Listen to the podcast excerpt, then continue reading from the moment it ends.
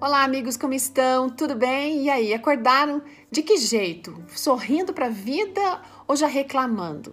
Hoje a nossa meditação está abordando isso, sabia? Ela foi escrita pela Miriam Montanari Grittner, ela já escreveu aqui outros momentos, já fez, ela já é coautora de vários livros e tudo mais, e hoje ela tem um texto fantástico para todos nós. E ela vem já de cara perguntando qual foi o primeiro pensamento que veio na sua mente quando você acordou. Foi aquele pensamento assim, ah, não acredito, vai começar tudo de novo, ah, não aguento mais. Ou foi aquele tipo de pensamento assim, ai Deus, ainda bem que eu tenho um emprego, muito obrigado. Então, Senhor, me ajuda a fazer o melhor que eu puder. ah, então, sabe que esse tipo de reação, você tá vendo? Duas reações, né? Uma desanimada, uma cheia de contentamento, né? Aí você pode estar pensando assim, tá, mas eu não trabalho fora, não tem problema, porque, gente, situações adversas, não é só a questão do trabalho que faz a gente pensar desse jeito. Às vezes, os, os outros tipos de problema fazem com que a gente acorde de manhã não querendo é, acordar, porque vai ter que enfrentá-los, não é?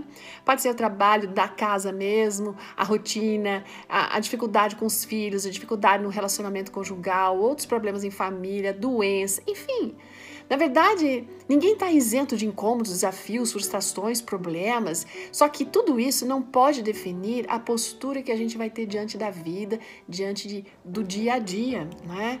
Nós é que precisamos definir como vamos enfrentar cada uma dessas situações. Nós definimos, os problemas estão aí.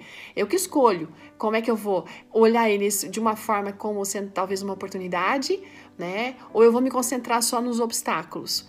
Eu vou ob observar isso como uma dádiva de Deus para eu crescer, ou vou colocar isso como uma dificuldade para me colocar sempre para baixo? Olha, reconhecer que o Senhor nos deu gera sempre contentamento, bem-estar. E isso faz bem para a gente, faz bem para as pessoas que estão ao nosso, ao nosso redor. E é uma característica, na verdade, daquelas pessoas que se tornaram fortes, né? Que aprenderam a ser felizes, satisfeitas consigo mesmas. Porque reconhecimento, gente, gera tipo de sentimentos bons. O, o contentamento, a gratidão, né? O reconhecer as coisas boas faz nascer compreensão, amor, compaixão, uma sensação sensação de ser alguém abençoado. E tudo isso é muito bom para a autoestima, como a gente já falou esses dias, né?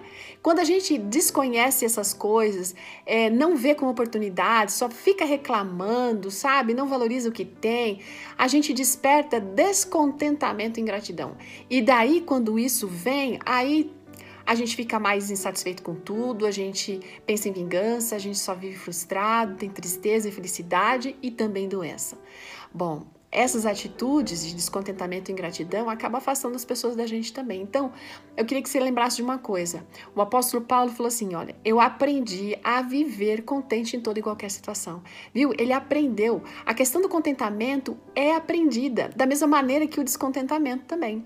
Então, vamos começar a treinar o contentamento hoje? Vamos fazer o seguinte: a sugestão da Miriam é assim: ó, pega um caderno, coloca ali nesse caderno todos os dias, anota pelo menos três bons motivos que você poderia agradecer a Deus. Todos os dias. Põe a data e escreve três bons motivos. Reconheça isso, agradeça a Deus. E depois de um mês, compartilha isso com alguém.